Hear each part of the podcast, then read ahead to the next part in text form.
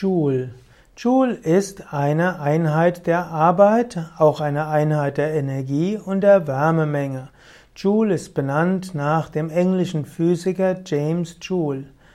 Und Joule auch wird genutzt für die Energiemenge und zum Beispiel gibt es die Kalorien in der Nahrung und eigentlich äh, sind alle Unternehmen gehalten, den Energie die Energie der Nahrung in Kilojoule anzugeben.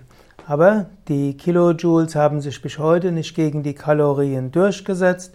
Zwar wird immer auf Packungen auch der Kilojoule-Gehalt angegeben, aber fast jeder orientiert sich an den Kalorien. Einfache Umrechnung wäre 4 Kilojoule ist eine Kilokalorie.